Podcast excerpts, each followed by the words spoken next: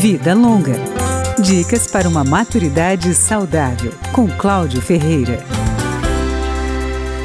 Nem todas as famílias têm condições financeiras para bancar um cuidador profissional para o idoso. Com isso, um parente ou um amigo assumem a tarefa. De maneira geral, uma tarefa feminina. A filha mais velha, a irmã ou a esposa são as cuidadoras. Sabe qual é a parte mais dura do dia a dia dos cuidadores informais, segundo eles mesmos?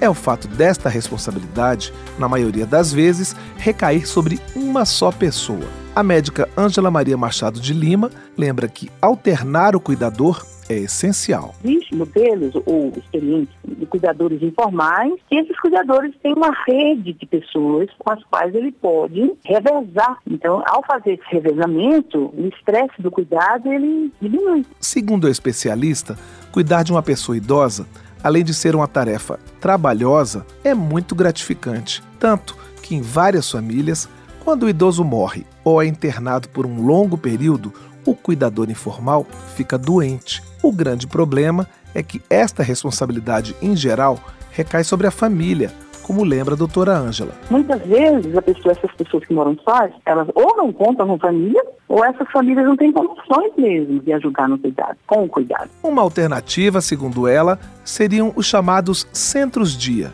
equipamentos que funcionariam como uma espécie de creche para os mais velhos, mas eles ainda são raridade no Brasil. Uma opção mais efetiva seria o apoio do Estado para famílias e idosos mais fragilizados. Enquanto essas alternativas não se tornam mais acessíveis, muitas vezes são os vizinhos, principalmente nas áreas mais carentes das grandes cidades, que formam uma verdadeira corrente de solidariedade para cuidar dos idosos. Vida Longa, com Cláudio Ferreira.